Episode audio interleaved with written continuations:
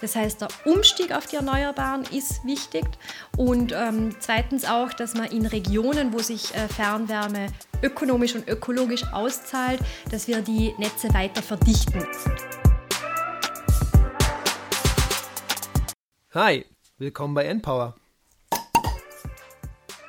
Wir sind Markus. Und Julius. Und wir sind überzeugt, dass die Energiewende machbar und für den Klimaschutz essentiell ist. Wir produzieren diesen Podcast, damit ihr die Möglichkeit habt, euch Energiewissen anzueignen und möchten euch nebenher spannende Personen und Projekte vorstellen. Los geht's. 3, 2, 1. Oh, sehr schön. Prost, ihr Lieben. Prost. Cheers. Das müssen wir eigentlich vor dem Mikro machen, ne? Aber Äh, Das haben wir doch quasi aber vom Mikro gemacht. genau, ihr habt es gehört, ne? Wir trinken wieder, so wie immer. Auf jeden Fall herzlich willkommen. Schön, dass ihr wieder dabei seid zur neuen Ausgabe vom Npower Podcast. Wir freuen uns heute, also ich persönlich freue mich ganz arg, dass wir heute ein Thema besprechen, das ich selbst auch total spannend finde. Und äh, dafür haben wir natürlich wieder eine wunderbare Expertin eingeladen. Ich habe mir gedacht, eigentlich ist es völliger Quatsch, das so anzuteasern, was wir besprechen, weil man sieht ja im Folgentitel schon direkt, was wir besprechen. Also eigentlich weiß jede Person schon, dass es um Wärmenetze geht, aber trotzdem, wir haben eine Expertin für Wärmenetze da, Sarah Fritz. Hallo Sarah. Hallo, grüß euch. Schön, dass ich da sein kann. Darf ich den Witz einmal machen? Seid ihr verwandt? Das hat sich auch äh, ja, demnächst erledigt. Stell ich mal so in den Raum. Egal. Ja. Schön. Genau, wir wollen heute über Wärmenetze reden. Ähm, Wärmenetze sind natürlich ein, ein wichtiges Thema, auch jetzt im Hinblick auf die Defossilisierung, die wir in unserem Energiesystem anstreben. Ähm, genau, wir wollen ein bisschen drüber reden, quasi, was sind eigentlich Wärmenetze, was ist deren ihre Bedeutung, wie sieht die Zukunft von Wärmenetze aus und wie wird sich das dann alles entwickeln. Aber wie immer, Sarah, möchten wir gerne kurz von dir wissen, was hast du denn bis jetzt gemacht, was machst du aktuell und wie bist du so zu diesem Thema gekommen? Ja, also jetzt bin ich ja gerade beim IFOI und befasse mich da ähm, sehr intensiv mit Was ist IFOI? Ah, gute Frage, stimmt. Ähm, Das ist ein Institut für Energie- und Umweltforschung in Heidelberg und wir forschen unter anderem im Energiebereich, ähm, zum, ähm, um den Beitrag äh, zur Zielerreichung irgendwie zu erhöhen von Erneuerbaren. Und dort habe ich vor zwei Jahren äh, angefangen und befasse mich jetzt intensiv mit der Rolle der Erneuerbaren in der Fernwärme und wie wir den Anteil erhöhen können. Wie bin ich denn zu dem Thema gekommen? Eigentlich war das ein bisschen ein Glücksgriff. Ich bin ursprünglich Mathematikerin und habe es immer geliebt, Methoden anzuwenden. Und dann war auf der TU Wien, man hört es wahrscheinlich raus, dass ich Österreicherin bin, ähm, eine Dissertation ausgeschrieben zur ähm, Wärmewende in Wien. Welche Rolle spielt die Fernwärme und wie ist äh, die in Konkurrenz zu sehen mit Gas? Und seitdem brenne ich einfach für das Thema, weil ich das Gefühl habe, die Wärmewende wird noch etwas zu wenig beleuchtet und man hier ähm, noch einiges bewirken kann und bewegen muss. Ja, auf jeden Fall. Also wichtiges Thema, da haben wir auch schon besprochen, dass quasi Wärmewende einfach nicht so ganz voranschreitet, wie sie eigentlich voranschreiten sollte. Siehst du Unterschiede zwischen Deutschland und Österreich, was das angeht? Also sind die, die der, sind, ist der gemeine Österreicher schon weiter? Und die gemeine Österreicherin. Genau, ich wollte es gerade extra. Genau so. weil der- Ähm, Jein, also es gibt auf jeden Fall Unterschiede. Also wenn wir jetzt zum Beispiel Wien anschauen, da ist Fernwärme ähm, sehr viel äh, weit verbreiteter als in äh, manchen Teilen Deutschlands und auch insgesamt ist der Fernwärmeanteil höher als der in Deutschland. Ähm, aber prinzipiell steht Österreich vor ähnlichen Herausforderungen wie Deutschland. Also es wurde schon etwas geschafft, aber der Weg vor uns ist eigentlich noch viel herausfordernder als, der in der, also als das, was wir in der Vergangenheit geschafft haben. Das ist ja ähnlich wie bei uns, ne? Genau. Willst du noch was zu dir sagen? Sonst mache ich entweder oder Fragen. Ähm, ich glaube, ich versuche mich mal den Entweder-Oder-Fragen zu stellen. Ich bin schon gespannt. Genau. Trommelwirbel, ring. Wir haben fünf entweder oder Fragen für dich, liebe Sarah. Und zwar geht's los. Mountainbike oder Skifahren? Naja, das ist leicht. Im Sommer Mountainbiken und im Winter Skifahren, oder? Also beides, ja. Also- Check. genau. Äh, Bier oder Wein? Ist wieder so eine Sommer-Winter-Sache, aber jetzt genieße ich das Bier mit euch gerade. Ist schon okay. Ist schon recht. Aber trinkst du dann im Winter. Wein eher?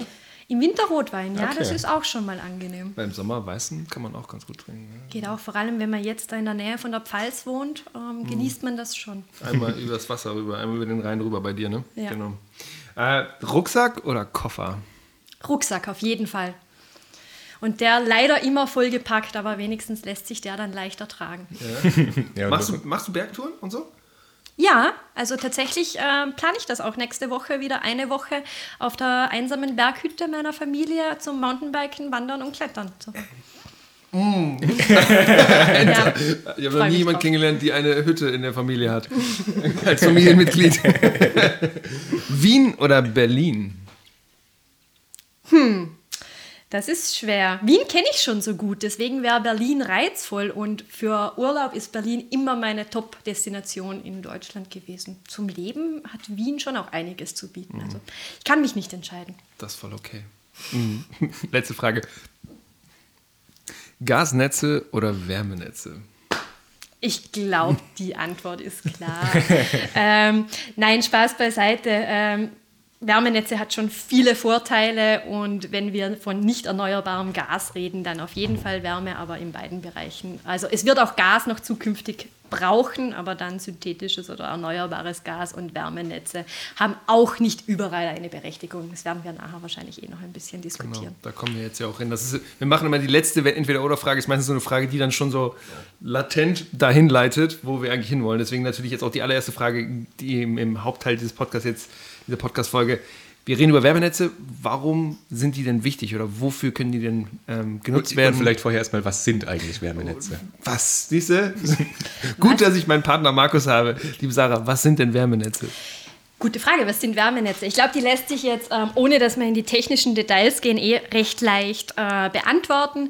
Wärmenetze versorgen Zentralabnehmer, also im Wesentlichen Gebäude, über lange Leitungen, die meist in der Erde vergraben sind, mit warmem Wasser, damit man dann heizen kann oder warm duschen kann. Ähm, warum gibt es die? Ähm, größer ist günstiger, sagt man ja oft. Also wenn man zentrale Sachen baut und dann zentrale Energieerzeuger hat, ähm, kann man da teilweise Kostenvorteile nutzen. Und speziell, wenn dann viele ähm, Abnehmer, also denken wir uns Gebäude, sehr nah beieinander sind, ähm, habe ich da einfach einen Vorteil, wenn ich eine große Anlage habe und nicht viele Kleinanlagen. Ja, dann hat sie auch schon ein bisschen den Vorteil grundsätzlich von Wärmenetzen auch schon gleich mit abgefrühstückt. Ne? Was sind denn die unterschiedlichen Anwendungen? Also es gibt ja irgendwie groß, also es gibt ja sehr große Wärmenetzsysteme, es gibt eher kleine Wärmenetzsysteme. Wo, genau, gibt es da eine Unterscheidung, die du vielleicht im Kopf hast und was für eine Anwendungsunterschiede gibt es da? Genau, fangen wir vielleicht bei den Anwendungen an. Also wofür wird Wärme, Fernwärme eingesetzt? Also das Klassische sind halt echt ähm, die Gebäude, die beheizt werden oder die Warmwasserbereitung. Aber es wird halt auch für die Prozesswärme ähm, eingesetzt, also dass halt in der Industrie ihre Prozesse mit Wärme mhm. beliefert werden können.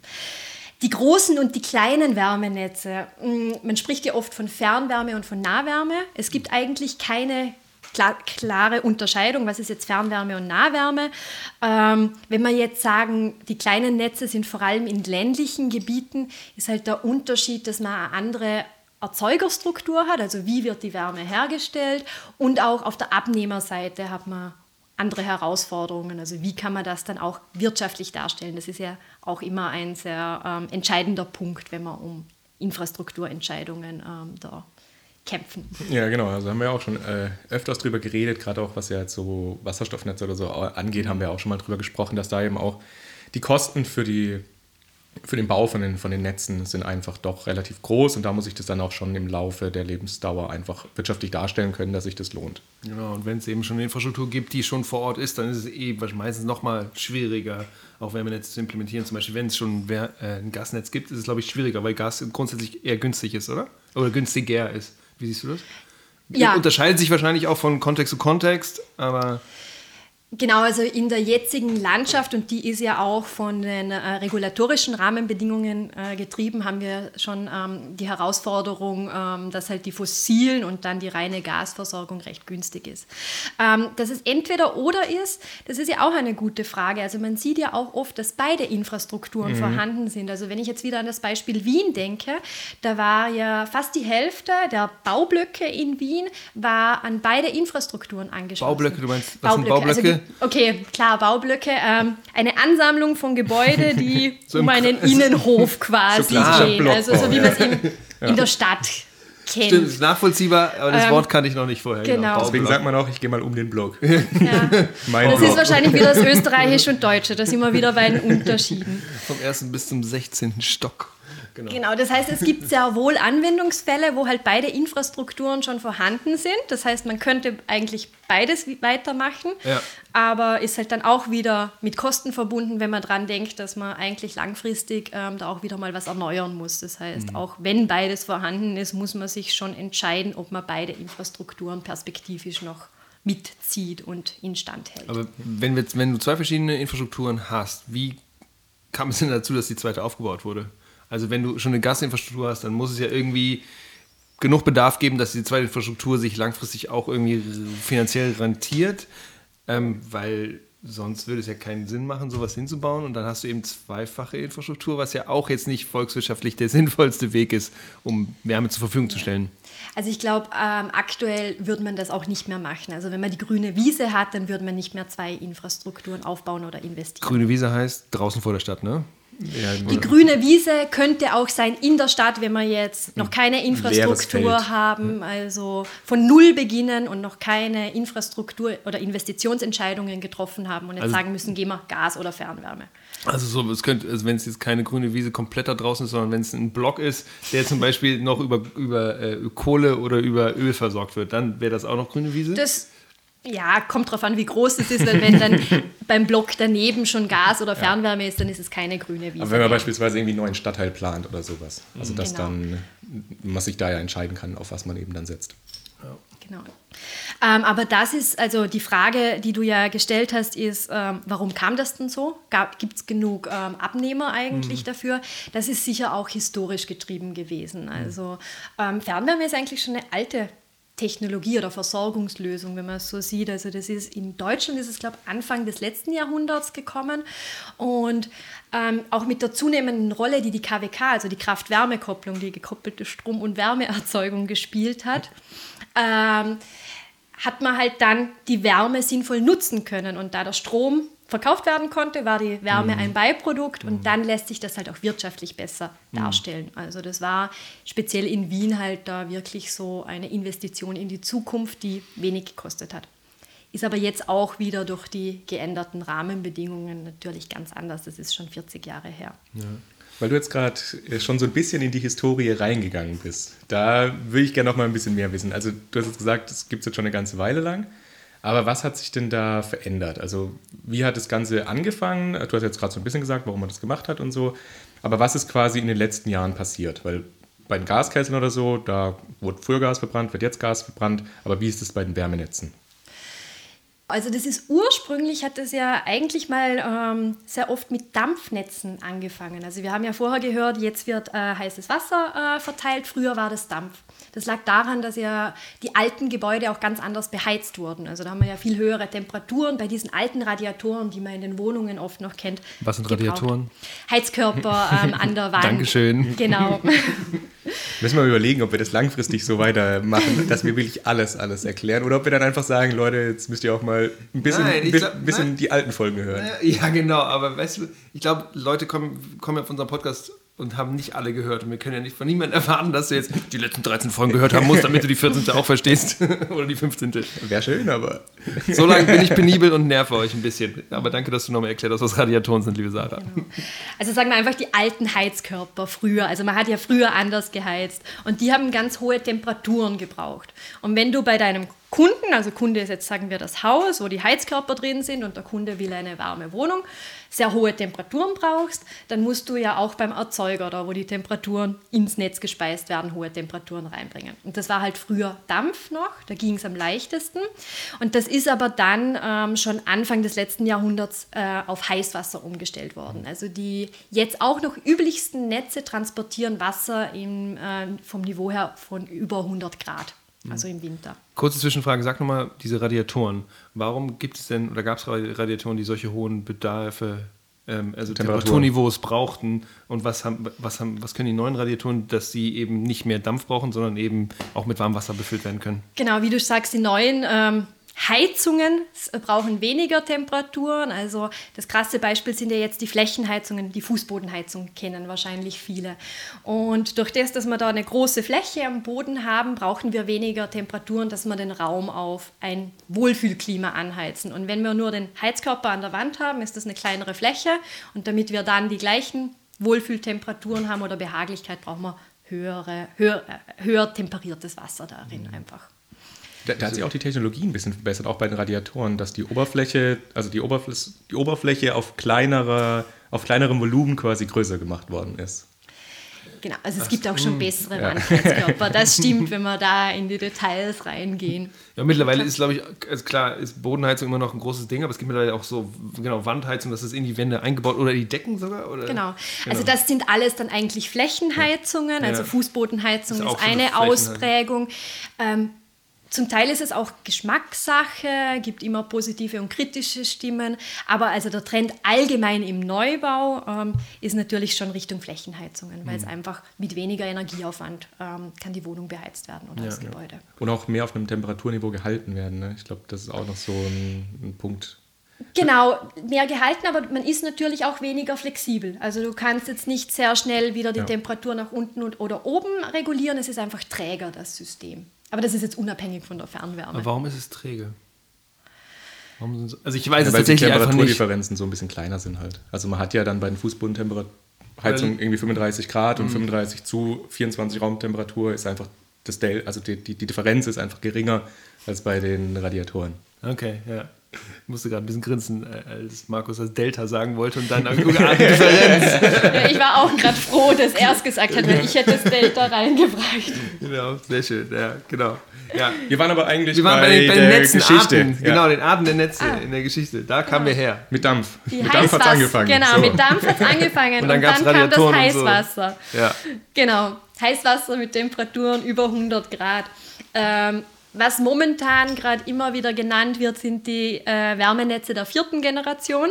Also wenn wir sagen, die zweite Generation sind die Heißwassernetze über- über 100 Grad, will man bei der vierten Generation hin zu Netzen, die viel niedri- niedrigere Temperaturen haben. Also Markus, Mar Markus lacht gerade, weil Julius so ein, so ein Zettel hier vor sich hat. Ja, ich, ich musste gerade lachen, weil Julius hat sich extra ein Diagramm ausgedruckt, in dem diese erste, zweite, dritte, vierte Generation ja, dargestellt sind. ich dachte gerade, Sarah. und, und jetzt fängt Sarah damit an und er holt sich jetzt mal diesen Zettel raus und guckt, ob das alles stimmt. Nein, ich nicht. Nein, ich möchte nur ein konstruktives Gespräch mitführen können. Ja, weil Sarah von der dritten jetzt noch nicht so viel gesagt hat. Ja. Was ist denn die dritte eigentlich? Wollte ich ja noch draufkommen. Ich Ja, ja, fühle ja. mich ja schon fast wie in einer Prüfung. Das, genau das habe ich nämlich gerade gedacht. Also, Genau, also wo wir hinwollen ähm, oder was halt sehr oft diskutiert wird, ist die vierte Generation. Das sind sehr niedrige Temperaturen. Also ähm, ist auch nicht festgeschrieben, was ist jetzt ein Niedertemperatur-Fernwärmenetz, wie man sagt. Manche sagen 20 Grad mit ähm, ja, ganz niedrige Temperaturen, ähm, aber auch 60 Grad zählen darunter. mal für Die- Dummies, wenn, wenn da so ein Netz ist mit 20 Grad, aber ich möchte doch in meinem Gebäude, weiß ich auch nicht, ich möchte ja auch fast, also Genau, also genau du brauchst so, wie... reicht, reicht das denn? Oder kann ich das einfach durch meine, durch meine, ähm, durch meine Wand führen lassen, dann die 20 Grad, und das reicht? Das Wasser kannst du durchführen, aber es reicht dann natürlich nicht. Also wie ähm, Markus ja vorher auch gesagt hat, ähm, sind so Fußbodenheizungen auf 30 bis 40 Grad ausgelegt, dass du dann nachher deine Wohlfühltemperatur um, sagen wir, 22 Grad hast. Ähm, das wären dann Netze, die du im Haus wieder, also das Temperaturniveau der Netze, wieder anhebst. Das heißt, du brauchst dann auch wieder dezentrale Lösung, also beim einzelnen Abnehmer, um dieses, diese letzte Differenz ähm, zu machen. Ähm, das ist jetzt aber nicht der klassische Fall, über den meistens diskutiert wird, sondern wenn wir jetzt von der vierten Generation reden, reden wir meistens von Netzen um die 60 Grad, dass es ausreichend ist, um die Heizung ähm, zu äh, befriedigen quasi, also dass du da das Temperaturniveau hast. Und dann gibt es noch einen weiteren Knackpunkt, äh, das Warmwasser. Ähm, da braucht Zum Duschen man, und, und Hände zum waschen Duschen, und, Hände waschen oder was auch immer du baden, was du mit dem warmen Wasser machen willst. Ähm, da sind Temperaturen über 50 Grad vorgeschrieben, wenn die direkt beliefert werden, wegen der Legionellengefahr. Mhm. Das sind, Was ist Legionell? ja, sind Giftig Bakterien. Es ist auf jeden Fall was Ungesundes, was bei Genau. den hohen Temperaturen Stirbt, Genau. nicht oder? mehr so ganz überlebt. Ja. Genau, also es ist für einen Menschen ungesund ähm, und also kann auch gefährlich sein. Deswegen muss, wenn das Wasser vom Fernwärmenetz direkt äh, verwendet wird zum Duschen oder Händewaschen oder Trinken, ähm, muss es ähm, über 50 Grad haben oder über 55 Grad sogar. Ähm, kann man aber beheben, indem man dann sagt, okay, das Warmwasser ähm, kommt nicht direkt aus dem Netz, sondern wird über geben und äh, dezentral nochmal angehoben auf 60 Grad, dass diese bösen Legionellen tot sind. Da, da, ist auch der Anteil ein bisschen kleiner, oder? Also Warmwasser ist ja nicht so viel wie jetzt Heizung, was man im, im Gebäude benötigt. Genau, der Anteil ist aktuell tatsächlich viel kleiner. Wenn wir aber jetzt in die Zukunft denken, äh, an 2050, wird der Anteil dann natürlich ähm, steigen, weil bei warmem Wasser hat man weniger Potenzial, Effizienzmaßnahmen ähm, da irgendwie anzusetzen, als wir es beim Heizen haben wenn wir daran denken, dass wir alle Gebäude schön dämmen können und effizienter machen können. Also genau, also wenn wir besser dämmen bis 2050, dann wird der Anteil für die äh, für die Gebäude, äh, für die Raumwärme einfach geringer werden. Ne? Genau. So, genau. Das heißt, eine geht runter, das andere bleibt circa gleich und deswegen genau. wird das Verhältnis sich ändern. Ja, sehr schön. Uh, genau. Du hattest eben gerade von dezentralen Lösungen noch gesprochen, die gebraucht werden, wenn du ähm, so Niedertemperaturnetze hast. Wahrscheinlich sprichst du da von Wärmepumpen da zum Beispiel, oder? Es gibt. Äh, oder ja. was gibt es dann noch? Wenn es da was gibt, ich weiß es genau, also nicht. Wärmepumpen sind es, wenn du jetzt wirklich diese 20 Grad Netze mhm. hast, aber wenn du jetzt wirklich die Raumwärme, also die Heizung mit mhm. den Wärmenetzen direkt machst und nur dann die, das Warmwasser anhebst, dann kannst du auch für den Anteil einfach ähm, elektrische Direktheizer, also so quasi einen Wasserkocher unterm Spülbecken haben. Mhm. So ah, vom Prinzip her wie ein ja, Wasserkocher. Das Tauchsieder-Prinzip, wie, genau. wie, wie, Martin so gerne äh, schön gesagt hatte. Wir reden immer von diesem Martin. Wer ist eigentlich dieser Martin? Professor Dr. Martin Wietschel. Professor an der MKT. Äh, Folge, Folge 11. Folge 11? Nochmal nachhören. Äh, genau. Wer ist eigentlich Martin? Gut, äh, jetzt ist aber noch die Frage, wir haben jetzt gesagt, okay, wir kriegen da jetzt irgendwie das warme Wasser in unsere Gebäude rein, aber wir haben ja am Anfang gesagt, warum brauchen wir die Wärmenetze? Wir wollen damit ja irgendwie diese Dekarbonisierung beziehungsweise die Fossilisierung. Wo kommt diese, dieser Begriff her? Das hat Ben. Ben hat es geprägt. Echt? Ben hat ja am Anfang in der zweiten Episode bei uns gesagt, dass wir eigentlich keine Dekarbonisierung haben, sondern Defossilisierung, weil wir werden ja auch weiterhin noch Carbon, also Kohlenstoff, in unserem System benötigen. Siehst du, schon vergessen. Das also wirklich als, als das ist übrigens als, die ja. das ist übrigens die Folge, die nach äh, die am meisten angehört wurde mittlerweile. Also ja. sogar mehr als unsere aller, was heißt sogar, aber sogar mehr als, die, als unsere allererste Folge. Weil das ist auch echt eine coole Folge, weil da reden wir darüber, wie sieht das oder wie könnte das Energiesystem 2050 aussehen. Also wenn ihr mal tatsächlich da was lernen wollt, wie, welche Möglichkeiten wir tatsächlich haben und was eigentlich die Herausforderungen sind bis 2050, möchten wir euch diese Folge sehr ans Herz legen. Nummer zwei. Also auf jeden Fall ging es darum, äh, wir wollen ja quasi eine, eine, eine, Defossilisierung von unserem Energiesystem. Das heißt, wir wollen ja eigentlich auf fossile Energieträger verzichten bis 2050, weitestgehend. Und wir haben jetzt warmes Wasser, das eben durch große Leitungen transportiert wird in die Häuser. Aber die Frage ist natürlich, das warme Wasser muss ja auch irgendwo erstmal warm gemacht werden. Deswegen stellt sich natürlich die Frage, wie wird denn aktuell das Wasser da warm gemacht? Also in den Fernwärmenetzen, in den Nahwärmenetzen. Was sind denn da quasi die Erzeugungen dahinter? Ja. Also aktuell kann man sicher noch nicht von einer defossilisierten Erzeugung reden, weil äh, die Fossilen da schon den höchsten Anteil drin haben. Also es wird viel über Kraft-Wärme-Kopplung gemacht, also auch noch kohlebasierter Kraft-Wärme-Kopplung. Ähm, also Kohlekraftwerke, richtig, die vor der Stadt stehen und genau, genau. die vor der ja. Stadt stehen. Also in Mannheim, wo ich wohne, gibt es ja ein schön präsentes Kohlekraftwerk, das äh, die Fernwärme in Mannheim ähm, speist und auch in Karlsruhe. In Karlsruhe, in Karlsruhe auch, ne? Ja. Genau, ich ja. auch genau. Grad, ähm, ihr in Karlsruhe habt aber auch schon einen hohen, ähm, nicht direkt fossilen Anteil, weil in Karlsruhe ist auch die Abwärme quasi im Fernwärmenetz. Ähm, das ist ähm, in vielen Fällen ein großer Vorteil, weil wenn das jetzt unvermeidbare Abwärme ist von Industrieprozessen, die anfällt und sonst quasi verpuffen würde, also nicht genutzt wird und die dann ähm, in Wärmenetze integriert wird und eingespeist wird, haben wir dadurch eigentlich auch schon einen positiven Beitrag geleistet. Mhm. Ähm, aber die Erneuerbaren in der Fernwärme sind echt noch sehr... Ähm, sehr beschränkt. Also wir haben heute auch schon diskutiert in einem Projekttreffen, sagen wir mal so, es sind maximal 25 Prozent. Da streiten sich sogar Experten um die Nachkommastellen. ähm, und von also den das als kleiner Fun-Fact, weil das hat nämlich der ähm, Jan Steinbach, den ihr auch aus der Gebäudefolge noch kennt, hat es nämlich extra nochmal gesagt. Äh, dass Sarah das doch dann sagen soll. Ach so, heute in der Folge oder ja. was? Ja, super. Also zum Vergleich, wir sind im Elektrizitätssektor sind wir über 50, 55 Prozent sogar, 58 habe ich gehört, weiß ich ja, nicht circa genau. 50 Prozent. Genau, also ungefähr 50 Prozent erneuerbar im Elektrizitätssektor und im Wärmesektor deutlich geringer. Ja, nur Fernwärmesektor. Genau, und im Fernwärme ja sind wir ja irgendwie, hast du jetzt gesagt, zwischen 20 und 25 irgendwo, ja? Genau. Nur mal, um das so im Kontext zu setzen, Genau. weil das vielleicht hilft für Und unsere Zuhörerinnen. Und Die Erneuerbaren sind auch vor allem ähm, sehr Biomasse-lastig. und wir, wahrscheinlich habt ihr jetzt in eurem Podcast auch schon geredet, Biomasse ist jetzt nicht so die ähm, Lösung, die zukünftig alle Probleme ähm, beheben kann. Magst du vielleicht einfach einen Satz nochmal sagen, warum das so ist? Ja, weil ähm, ja, Biomasse ist halt auch, die Potenziale sind auch beschränkt und es gibt halt auch eine Nutzungskonkurrenz. Also einerseits beim Anbau schon haben wir beschränkte Flächen und äh, steht in Konkurrenz zum Nahrungsmittelanbau und zur stofflichen Nutzung. Und dann kann halt Biomasse in allen Sektoren äh, verwendet werden. Also nicht nur ähm, in der Fernwärme oder allgemein für die Gebäudewärme, sondern auch im Verkehr oder in der, in, in der Industrie. Und die Sektoren haben noch viel größere Herausforderungen, von den Fossilen wegzukommen. Und in der Wärme wird es noch einige andere Möglichkeiten geben. Ist auch eine große Challenge. Also wir müssen weg von, es gibt jetzt die eine große KWK-Anlage vor der Stadt oder das große Kraftwerk hin zu vielen kleinteiligen Lösungen. Also wir müssen quasi jede erneuerbare Quelle erschließen, um die Wärme erneuerbar zu machen. Aber da haben wir wenigstens viele Möglichkeiten. Und in anderen Sektoren gibt es die nicht immer ganz so umfangreich.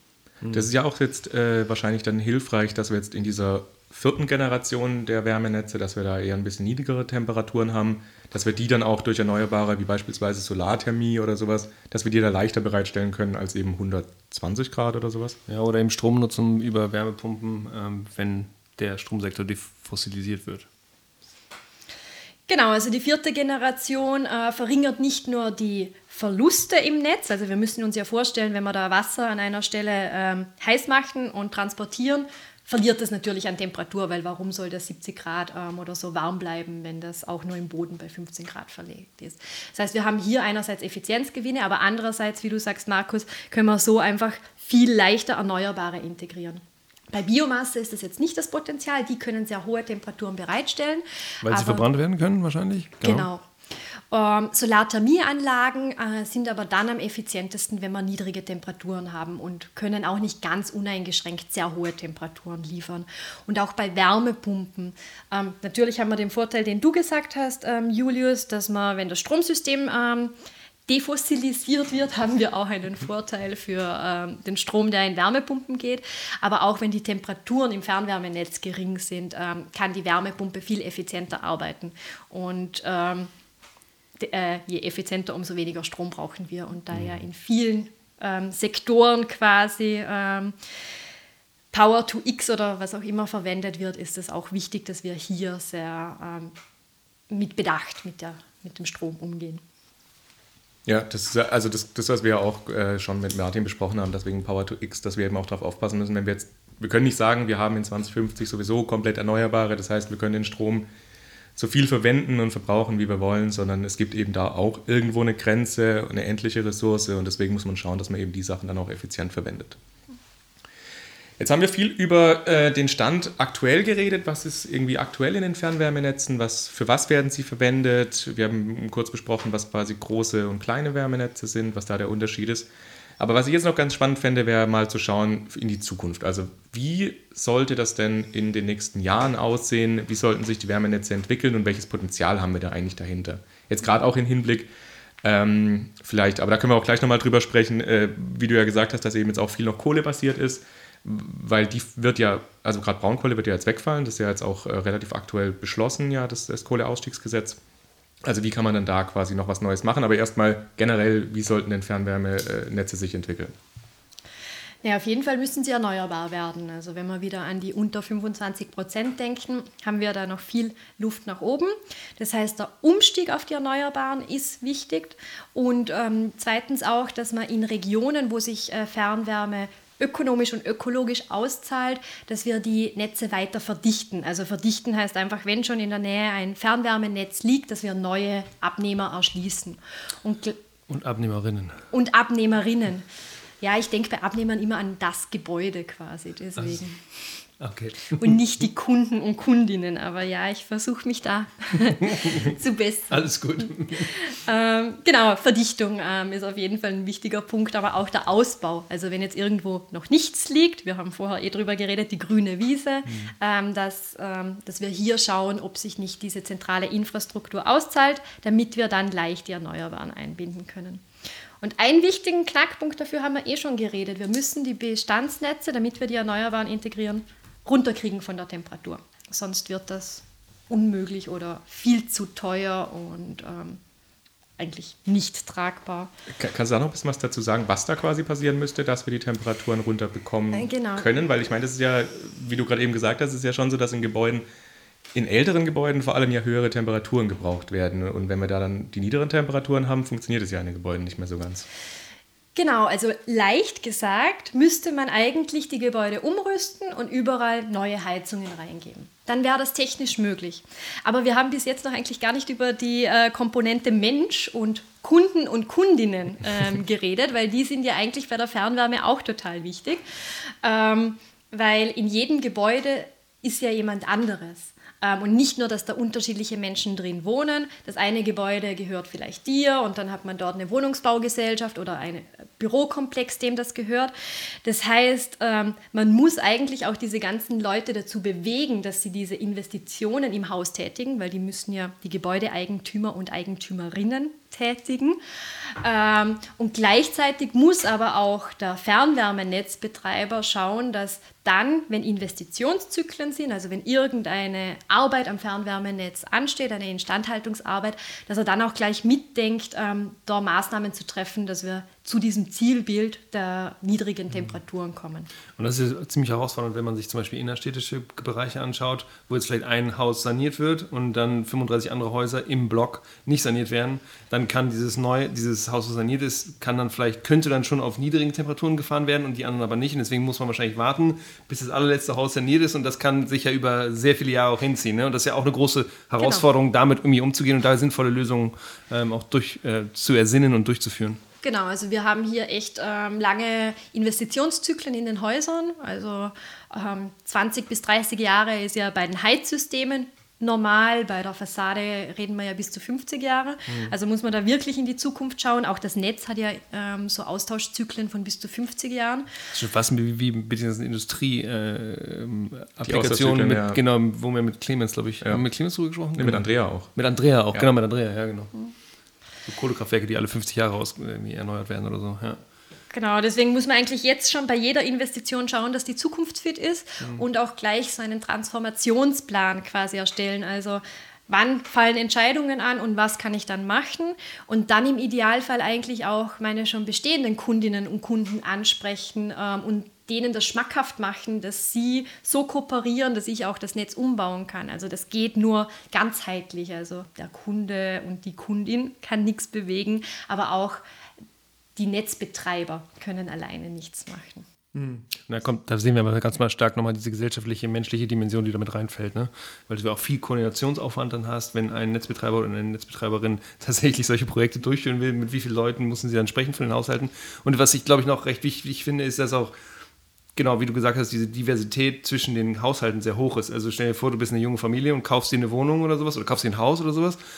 Dann hast du dir so viel Geld für dieses Haus ausgegeben, dass du jetzt vielleicht nicht nochmal die, weiß ich nicht, 80, ich weiß keine Ahnung, wie viel man da investieren muss, um dein Haus nochmal zu, zu energetisch zu sanieren, eine neue Heizungsanlage einzubauen und sowas. Das sind ja auch alles Herausforderungen, die groß sind. Und wenn du 65 bist, dann willst du es vielleicht auch nicht mehr machen oder 70, weil du eben nicht weißt, lohnt sich das eigentlich noch finanziell, bis ich am Ende dann von dieser Welt genau. weggehe. Ne? Du sprichst da echt sehr viele wichtige Punkte an, die das Thema Wärmewende, wenn wir es jetzt so nennen, aus meiner Sicht auf eine andere Art herausfordernd machen als die Stromwende einfach, mhm. weil du sehr viele Akteure ins Boot holen musst und überzeugen musst und nicht einfach ein rein ähm, betriebswirtschaftlich getriebener ähm, Entscheider oder Entscheiderin ähm, schauen kann, mache ich das, zahlt sich aus oder brauche ich noch eine Förderung, sondern mhm. man muss da wirklich auch Überzeugungsarbeit leisten. Mhm.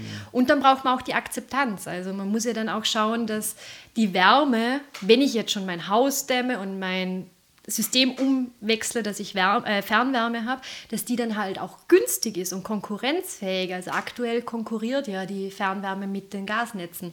Mhm. Und ähm, wenn das Geld knapp ist, dann schaut man natürlich da auch drauf. Mhm. Natürlich und auch also auf, auf Betreiber- und, und Betreiberinnenseite, das ist ja auch das. Also, wenn es jetzt für ein Stadtwerk beispielsweise einfach kostengünstiger ist, ein Gasnetz zu betreiben, dann ist es auch sehr schwierig, die davon zu überzeugen, beziehungsweise die zu der Entscheidung zu bewegen, naja, wir weiten jetzt mal unser Fernwärmenetz aus. das halt im Zweifelsfall weniger Geld abwirft. Ja. Ja. Naja, und zum Beispiel, da kommt noch so eine Komponente dazu, wenn du zum Beispiel in, wenn du neue Neubaugebiete hast, sei es in Städten oder auch in ruralen Geba Gebieten, dann möchtest du ja den Personen, die da Bauland kaufen, auch ein möglichst guten, gutes ich will nicht Deal sagen, was sagt man, äh, ein Angebot offerieren. und wenn du dann eben da eine Wärmeinfrastruktur reinbaust, die günstig ist, dann ist es eben auch günstiger für die Leute da hinzukommen und dann bist du sicher, dass du alle deine Bauplätze auch verkaufst. Ne? Das heißt, da gibt es auch so implizite in, äh, in, in, Anreize. Ja, Anreizsysteme, die, die man vielleicht gar nicht so direkt äh, äh so durchblickt und was alles dahinter liegt. Ja, genau. Ja, ich meine, du sprichst jetzt den Neubau an. Das ist eigentlich auch spannend. Im Neubau ist ja was Neues machen, neue Infrastrukturentscheidungen auch noch leichter als im Bestand. Genau, also weil komplett, ja. du kannst es einmal anschauen, aber wenn du jetzt ein Bestandsgebäude hast, dann schaust du halt, was ist noch vorhanden, wie lange hält das noch, muss ich das jetzt frühzeitig mhm. austauschen. Und im Neubau gibt es ja auch schon oft ähm, Vorgaben, dass das zum Beispiel Fernwärme sein muss. Mhm. Ähm, was prinzipiell ja nicht schlecht ist, aber dann braucht man natürlich auch die Transparenz. Also wenn mhm. ich äh, einen Abnehmer, einen Endabnehmer oder eine Abnehmerin verpflichte, dass die Fernwärme nehmen, dann müssen die ja auch, durch das sie bei einem Monopolisten dann gebunden sind, sicher sein, dass, sie, dass da transparente Preise sind und ein transparentes System dahinter liegt. Komplett, ja. Du hast jetzt gerade eben, also die, wir haben jetzt gesagt, in die Zukunft schauen und was eben da die Schwierigkeit dran ist, dass wir dann doch noch dezentral alle möglichen Personen mit reinnehmen wollen. Aber vielleicht um nochmal diesen Vorteil darzustellen, dass wenn man ja ein Fernwärmenetz hat, dass da ja theoretisch erstmal eine relativ große Erzeugung dahinter steht. Und dann ist natürlich da wieder der Vorteil, dass man, wenn man diese eine Erzeugung umstellt, also es muss jetzt nicht nur vom Temperaturniveau sein, sondern beispielsweise jetzt, wie du gesagt hast, mit Biomasse beispielsweise, ähm, dann hat man das relativ einfach geschafft, relativ viele Haushalte eben dann erneuerbar umzustellen. Und das ist ja, glaube ich, so ein Vorteil, dass eben auch Fernwärme hat, um dann die Wärmewende eben voranzutreiben. Genau, also es geht dann leichter und manche Erneuerbaren kannst du ja auch nur in Fernwärmenetze einbinden. Also jetzt ähm, Tiefengeothermie, wenn im Boden sehr heißes Wasser ist, das du nutzen kannst, ähm, musst du ja tief im Bo Boden bohren und um ein Haus damit zu heizen, ist es einfach zu teuer. Wenn du aber dann deine Abnehmer hast, geht das. Das heißt, diese Quelle kannst du eigentlich nur dann erschließen, wenn du Wärmenetze hast. Wenn ich jetzt als Stadtwerke beispielsweise sage, ich möchte jetzt ein neues Fernwärmenetz errichten in meiner Stadt und ich lege dann auch die ganzen Leitungen und mache da alles, habe ich da Möglichkeiten, die Leute dazu zu bringen, sich an mein Fernwärmenetz anzuschließen? Ja, also wenn du den niedrigsten Preis hast, wird es wahrscheinlich am einfachsten sein, aber das ist... Ähm, das ist jetzt eher die Städte, wo Fernwärme ähm, sehr, sehr günstig ist, haben eigentlich in der Regel auch Fernwärmenetze. Also das sind die Städte, die ähm, dichtesten bebaut sind und du viele Abnehmer halt hochkonzentrierter auf einem Fleck hast. Ähm, ansonsten ist halt viel äh, Bewusstseinsbildung und auch ähm, allgemeine Information nötig, dass mal die Leute auch wissen, ähm, was heißt das eigentlich, wo wollen wir hin, also dass man auch gemeinsam das Zielbild aufzeigt. Und es gibt auch Fälle von, ich kenne jetzt nur Gemeinden, wo es wirklich durch aktive Leute in der Gemeinde dann dazu kam, dass kleine Nahwärmenetze aufgebaut wurden. Mhm. Also einfach, weil es, das lag dann an einem engagierten Bürgermeister, der die Leute einfach überzeugt hat, dann natürlich auch geschaut hat, ähm, wie man Förderungen bekommt, damit man diese ähm, sehr, sehr innovativen Netze etablieren kann, dann mit den einzelnen Abnehmern gesprochen hat und dann ein Netz aufgebaut hat. Ja, also es geht zum Glück, ist aber natürlich auch mit viel Aufwand und der Liebe und dem Engagement von einzelnen Personen teilweise verbunden. Genau, und was ich mal in einem anderen Projekt auch gelernt habe, ist, dass es einfach noch nicht so viele Firmen gibt, die im kleineren, also in, in, in ruralen Gebieten das einfach schlüsselfertig hinbauen können. Also dass es da auch noch einen ziemlich großen Bedarf eigentlich an Firmen gibt, die da solchen Bürgermeisterinnen und Bürgermeisterinnen vielleicht auch einfach sehr einfach unterstützend zur Hilfe gehen, um den Prozess zu beschleunigen. Ja ja, ich meine, schlüsselfertig hinbauen, da habe ich noch nie dran gedacht, weil du musst jetzt erst auch deine Abnehmer quasi haben. Genau, aber dass die alle die ganze Planung übernehmen, dass sie mhm. die ganze Implementierung übernehmen, dass sie die Kontakte zu den Firmen haben, die dann zum Beispiel die ganzen Tiefbausachen machen und solche daran. Das meine ich mit schlüsselfertig. Ja. Ist natürlich kein, es gibt diese Häuser, die man irgendwie in vier Tagen baut, das wäre schlüsselfertig. Das gibt es bei einem Wärmenetz wahrscheinlich eher nicht. Nee. Und ja, also gibt äh, auf jeden Fall noch irgendwie ein Markt, ähm, der erschlossen werden muss.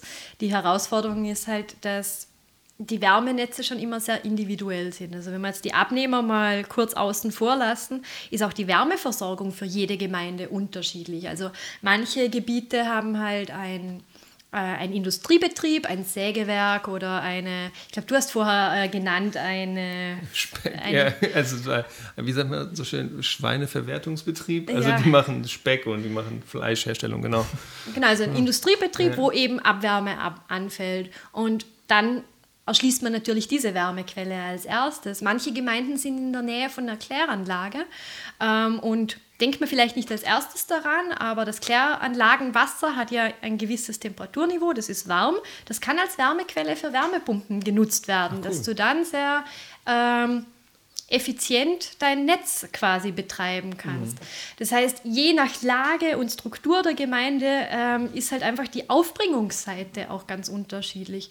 Und genau, Abnehmerseite auch, wenn du ähm, einen großen ähm, Dienstleistungsbetrieb oder sowas hast oder ein großes Bürogebäude ähm, und eine Schule und du überzeugst die, die dass sie ans Fernwärmenetz dann ähm, kommen, dann hast du schon natürlich einen guten Startvorteil, weil du große Abnehmer hast und das dann äh, von der Kostenseite besser darstellbar ist. Jetzt kommt von mir eine sehr spezifische Frage. Wir haben ja eigentlich darüber gesprochen, was die Zukunft der, Wärme, äh, der Wärmenetze ist. Hast du einen Plan, was die deutsche Bundesregierung plant, an Wärmenetzen anteilig im Wärmesektor zu haben bis 2050? Du kannst auch gerne sagen, keine Ahnung, weil ich weiß es tatsächlich auch überhaupt nicht. Naja, und es es- gibt ja auch nicht die Zukunft, sondern es gibt ganz viele Zukünfte und so weiter. Aber ob du da irgendeine eine Einschätzung, eine Ahnung hast? Also ich meine, ähm, wenn wir von Ahnung reden, und der NECP, ähm, ich glaube, ihr habt auch drüber geredet, oder? Der Nationale Energie- und Klimaplan ähm, ist ja jetzt im Juni äh, veröffentlicht worden und da sind ja auch Szenarien ähm, abgebildet, wie sich ähm, unter anderem die Wärmeversorgung darstellt. Und die meisten Szenarien sind ähm, eigentlich so, dass der Fernwärme quasi absolut gesehen, also von den Energiemengen bis 2050 circa die gleiche Energiemenge zugerechnet wird wie jetzt, was dann natürlich anteilsmäßig einen viel höheren Anteil betrifft, weil wir ja ähm, zum Glück in allen Szenarien eine ähm, Reduktion des Wärmeverbrauchs sehen durch Effizienzmaßnahmen. Und man kann so in Städten als grobe Faustregel sagen, dass man durch Ausbau und Verdichtung ähm, bis 2030, wenn schon Fernwärme vorhanden ist, oder bis Mitte der 30er Jahre circa das gleiche Absolutniveau kriegt, weil man die Effizienzmaßnahmen durch Ausbau ähm, wettmacht und dann geht es etwas zurück. Und dieser Rückgang wird durch den Bau von kleineren Netzen in ländlichen Gebieten eigentlich fast in allen Szenarien wettgemacht. Das sieht man eigentlich fast überall. Was man dann aber auch schön sieht, ist die Herausforderung, wie wird es denn nachher erzeugt, die Wärme da drin? Und von dem 25 auf die eigentlich fast 100 Prozent zu kommen, weil wir reden ja in 2050 eigentlich von einer äh, treibhausgasneutralen Wärme, die da reinkommt. Ähm, und da sieht man dann schon, ähm, dass sich diese Aufbringungsseite krass ändert. Also da sind dann... Ähm, Weg von den Kohlekraftwerken und den Raffinerien und so hin. Ich meine, das Vielleicht aber da nochmal kurz zur Einordnung, diese Abwärme, die wir quasi aktuell, du hast gesagt Kraft-Wärme-Kopplung, das heißt, wir erzeugen gleichzeitig Strom und Wärme und nehmen die Wärme und packen die dann in das Fernwärmenetz, die ist ja nicht erneuerbar aktuell. Also die wird ja nicht als die 25% Erneuerbare gezählt, sondern das ist eben dieser große Anteil, der da noch dabei ist. Und auch die Müllverbrennung habe ich ja gelernt im Vorgespräch. Die ist auch nur zum Teil erneuerbar. Genau, nur der erneuerbare Anteil des Siedlungsabfalls wird zu Erneuerbaren gezählt. Ähm, also die Kohlekraftwerke müssen weg. Das ist ja jetzt auch gerade beschlossen worden, quasi jetzt ähm, im Kohleausstiegsgesetz. Die müssen ersetzt werden. Z- Ähm, kurzfristig werden wahrscheinlich sehr viele Investitionen in Gas-KWK-Anlagen jetzt ähm, stattfinden. Ähm, was es auch wahrsch- äh, fürs zukünftige Energiesystem äh, in gewissem Umfang braucht, also dass wir auch Spitzenlasten, also kälteste Tage im Jahr brauchst du am meisten Heizung, ähm, muss irgendwie zur Verfügung gestellt werden. Dass die gedeckt werden können, braucht es zum Teil eben auch noch Gas-KWK-Anlagen. Aber wir müssen halt schauen, dass wir die so gering als möglich einsetzen zukünftig. Und den Rest müssen wir halt dann irgendwie anders darstellen. Jetzt sagst du ja ein gutes Beispiel. Das war nämlich noch ein Punkt, den ich jetzt ansprechen wollte. Müssen wir irgendwie anders darstellen? Äh, wenn ich jetzt beispielsweise als regionaler Erzeuger von Wärme. Ich entscheide mich jetzt dafür, ich möchte jetzt gerne irgendwie eine Solarthermieanlage bauen auf meinem Feld und würde da gerne ein Wärmenetz einspeisen. Das ist ja nicht ganz so leicht möglich, in, also in Deutschland vor allem, oder? Also ich darf ja nicht einfach so einspeisen in ein Wärmenetz. Wenn es schon Wärmenetz existiert. Wenn, wenn ein Wärmenetz existiert, genau, und es mir nicht gehört. Also ich quasi einfach nur das möchte. Genau, es gibt jetzt kein Recht auf Drittzugang, wie man das jetzt auch beim Strom kennt. Also ich kann nicht äh, meine Solarthermieanlage haben und dann einen Kunden über ein bestehendes Netz beliefern. Genau, im Stromnetz ist es anders. Da ist es nämlich so, wenn du Erneuerbare irgendwo hinbaust, dann muss es angeschlossen werden. Genau, und das ist aber in Wärme nicht so, sagst Aber du, ne? man darf anschließen, in jedem Fall. Du musst nicht. Also du kannst auch sagen, ich mache Eigenversorgung natürlich. Ja, genau, aber die großen Wärme, äh, die ganzen Ja. großen Windparks und sowas, die haben Ja. ein Recht. Genau, also ich kann jetzt nicht meine Solarthermieanlage bauen und in dein Wärmenetz einspeisen. Ähm, dieses Recht gibt es nicht. Ähm, es wird von der EU und zwar von der Erneuerbaren Richtlinie teilweise vorgesehen, ähm, ist aber auch im Vergleich zum Strom nicht ganz so leicht umzusetzen. Also das sind dann auch ähm, physikalische und technische äh, Restriktionen, weil ähm, da sind wir jetzt schon wieder im Detail drin. Ähm, ich jetzt haben wir schon so, mal- nee, wir haben jetzt schon so lange drüber geredet über Wärmenetz, jetzt dürfen wir ruhig auch noch so ein bisschen lange ins, auch über Heizkörper und genau, alles. jetzt dürfen wir ein ne? bisschen ins Detail reingehen. Uns- Unsere Zuhörerinnen sind jetzt schon up to speed, deswegen gerne mehr Genau. Detail. Also beim Strom kann man recht leicht ähm, sagen, äh, der Abnehmer braucht so viel Energie, dafür muss ich das reinstecken, äh, weil es relativ geringe Verluste gibt im Netz. Ähm, bei der Wärme sind die Verluste höher und die werden in diesem, wenn man sich da das Wasser vorstellt, werden durch jeden Erzeuger und jeden Abnehmer ähm, neu ähm, bestimmt quasi. Ja. Genau. Das heißt, es sind extrem ähm, komplexe Berechnungen nötig, um das zuzuweisen und es ist noch nicht so ganz klar, ob das dann die Wärmewende schneller voranbringen würde. Ähm, ich persönlich bin der Meinung, dass eine Transparenz einen ähnlichen Effekt hätte. Also wenn Betreiber dazu verpflichtet sind, dass sie gewisse Kenndaten zu ihrem Netz darstellen, dann ähm, werden sie gebenchmarkt und kriegen so irgendwie einen Anreiz, dass sie selber diese Erneuerbaren machen. Weil warum baue ich eine große Solarthermieanlage? Weil ich ja der Meinung bin, es zahlt sich aus, also wenn wir es mit den Windparks vergleichen. Und dann sollte man ja eigentlich die Netzbetreiber auch dazu antriggern, dass sie das quasi umsetzen. Genau, Netzbetreiber haben wahrscheinlich auch nicht so Riesenprobleme Finanz auf der Finanzierungsseite da jetzt eine Solarthermieanlage hinzustellen, oder? Also die meisten jedenfalls nicht. Genau, also wenn wir jetzt wieder bei den Städten sind, im ländlichen Bereich ähm, kann sich schon auch auszahlen, wenn man irgendwie so gemeinschaftliche Projekte macht. Also im Fernwärmebereich schaut man ja sehr viel nach Dänemark, die sind so die Vorreiter, hoher erneuerbaren Anteil. Ähm, Fernwärme ist ähm, total stark vertreten, also hat auch einen hohen Anteil an der Raumwärme. Und dort werden sehr viele Wärmenetze ähm, als äh, gemeinschaftlich durch Genossenschaften und so errichtet. Da ist auch Preistransparenz Pflicht und deswegen wird das einerseits stark akzeptiert und durch Förderungen und den ganzen Umgang mit dem Thema auch sehr viel quasi ähm, eingesetzt. Ähm, genau. Ich habe noch eine letzte Frage. Und zwar, wir wissen ja jetzt quasi, dass. Ich werde schon ausgelacht, dass ich noch Fragen stelle. Äh, wir wollen ja ähm, quasi das 2050 alles erreichen. Und jetzt noch vielleicht eine Frage: Was macht denn die Politik, um das Ganze quasi noch zu stärken und noch durchzusetzen? Weil wir ja auch ähm, letztes Mal da über den Energie- und Klimaplan gesprochen haben. Also die Politik ähm, bewegt sich da jetzt doch sehr. Also ähm, das ähm, Kohleausstiegsgesetz ähm, ist natürlich damit verbunden, dass, die, äh, dass in der Wärme was geschehen muss. Dann ist in der Novelle des KWKGs auch ähm, einiges am Boni angedacht, dass du Erneuerbare ähm, gekoppelt mit KWK-Anlagen ins Netz reinbringst. Und letztes Jahr war das, oder?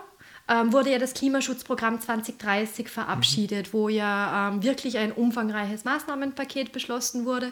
Und da ist auch eine Bundesförderung für ähm, Wärmenetze, also für die Bestandstransformation vorgesehen. Das ist noch nicht ausgestaltet, also da wissen wir noch nicht, was kommen wird, aber da werden auch ähm, gute Investitionsförderungen für erneuerbare Technologien und diese Transformation von den Netzen, also ich muss meine Leitung austauschen und Kunden ansprechen, ähm, quasi berücksichtigt. Ist es dieses Wärmenetze 4.0 Programm? Oder? Mm, nein, das existiert schon. Wärmenetze 4.0 äh, Programm ist auch ein sehr gutes Programm, ähm, hat aber vor allem den Neubau von Netzen im Fokus.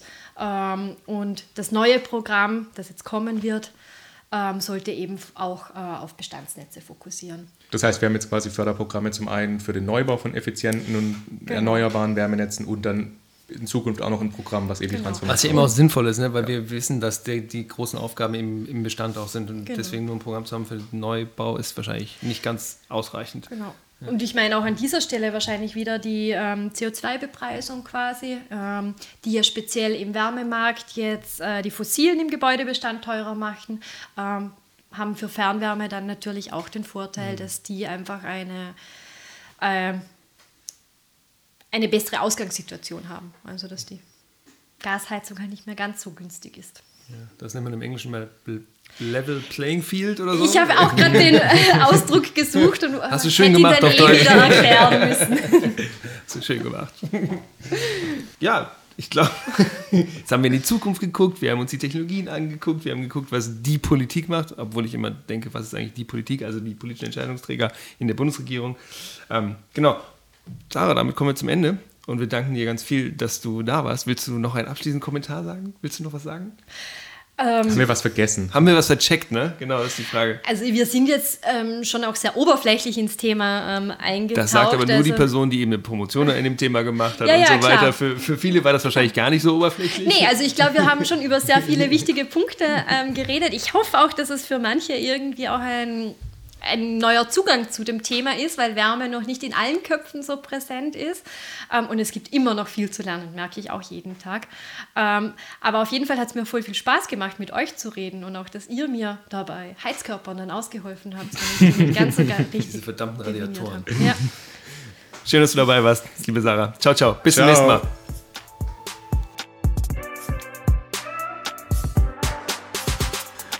Hallo zurück. Ihr wisst jetzt vielleicht nicht, ähm, es ist eventuell jetzt zwei Wochen her, seit wir die Folge aufgenommen was haben. Heißt, was heißt, es ist eventuell zwei Wochen her? Es ist zwei Wochen es her. Es ist zwei Wochen her, deswegen sind Weil wir mit Sarah einfach schön essen gehen wollten und dann waren wir schön mit Sarah essen. Ja, das ist ja auch wichtig. Also diese zwischenmenschlichen Beziehungen sind doch dann auch relevant und da haben wir uns auch nochmal schön thematisch ausgetauscht. Also das war auf jeden Fall ergebnisreich, aber deswegen verzeiht uns, wenn wir jetzt eventuell nicht mehr ganz genau wissen, was wir hier besprochen haben. Nein, natürlich wissen wir das noch. Also, Julius, was hast du denn? Hast du einen Punkt oder soll ich mal anfangen? Ich finde, was heißt ich finde, ich habe wieder gemerkt, wie komplex einfach die Implementierung von Wärmenetzen ist und, ob, und dass sie trotzdem super wichtig sind. Und dass man aber da natürlich einfach sehr viel kontextualisiertes Wissen mit ähm, in die Berechnung und in die Implementierung einfach mitnehmen muss. Und wenn man das nicht tut und dazu nicht bereit ist, dann kann man das gleich bleiben lassen. Und was noch einfach, finde ich, wichtig ist, dass es eben Wärmenetz nicht gleich Wärmenetz ist, sondern dass es Wärmenetze seit hunderten von Jahren gefühlt gibt, also seit mindestens 100 Jahren und dass die sich eben auch weiterentwickelt haben und dass die Frage ist, wie sehen eigentlich die Wärmenetze aus, die mit 2050 konform sind. Und da geht es eben eher in Richtung Wärmenetze, die nicht mehr so warm sind und die dann eben aber auch ähm,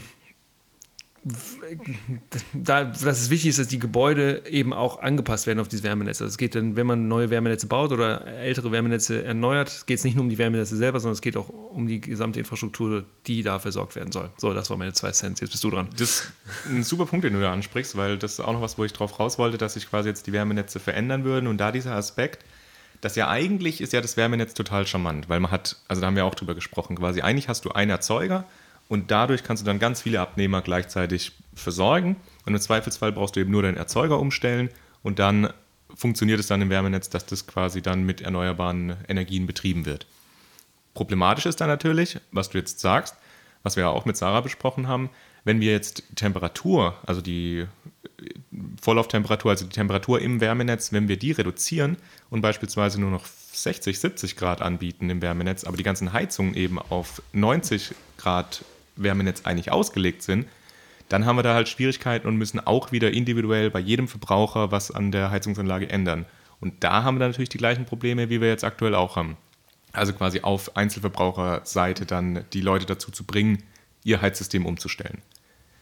Und einen ähm, anderen Punkt, den ich noch total spannend finde, den du jetzt eigentlich auch schon angesprochen hast, ist, dass es ein ganz altes Thema ist, dass da eben auch noch irgendwie viel zu tun ist, dass da noch total viel Potenzial auch drin liegt, aber dass eben auch die Wärmenetze nicht die Allzweckwaffe für einfach alles sind, sondern dass man sich schon auch überlegen muss, wo macht es denn überhaupt Sinn, Infrastruktur zu installieren, wo macht es vielleicht nicht so viel Sinn, weil es ist ja doch dann eine recht kostenintensive Angelegenheit, ein neues Wärmenetz aufzubauen.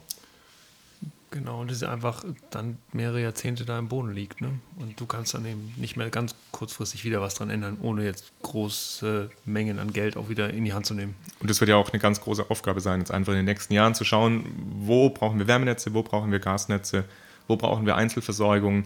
Also diese ganzen Thematiken, die wir ja eigentlich jetzt auch schon in allen anderen Folgen irgendwie immer angesprochen haben, also auch den Aspekt von der Sektorkopplung, das wird noch ein total spannendes Thema. Da muss man sich wirklich dann auch individuelle regionale Lösungen anschauen. Und ich bin mir sicher, dass wir da auch nochmal äh, tiefer reingehen werden und vielleicht auch nochmal darüber sprechen werden. Weil das ja natürlich auch ein Thema ist, wo ich ja gerade aktuell ein bisschen noch dran arbeite. Wie jetzt, wirklich? Ja. Vielleicht müssen wir mal so eine Folge machen, dass ich dich interviewe, was du eigentlich machst und du interviewst mich, was ich eigentlich mache. Ja, aber dann checken wir ja beide nichts. Upsi!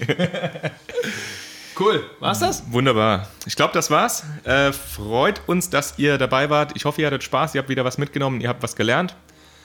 Wenn Und- ihr Lust habt, freuen wir uns natürlich über E-Mails und wir freuen uns auch über Follower auf Instagram oder wo auch immer. Das heißt, wenn ihr mit uns in Kontakt aufnehmen wollt, dann ähm, freuen wir uns über Nachrichten, über Vorschläge von Leuten, die ihr gerne im Podcast hättet. Wir haben schon eine coole Liste an weiteren Gästinnen und Gästen in den nächsten Wochen äh, und freuen uns auf die Zeit mit euch. Und wenn ihr wieder Lust habt reinzuhören, dann freut uns das noch viel mehr.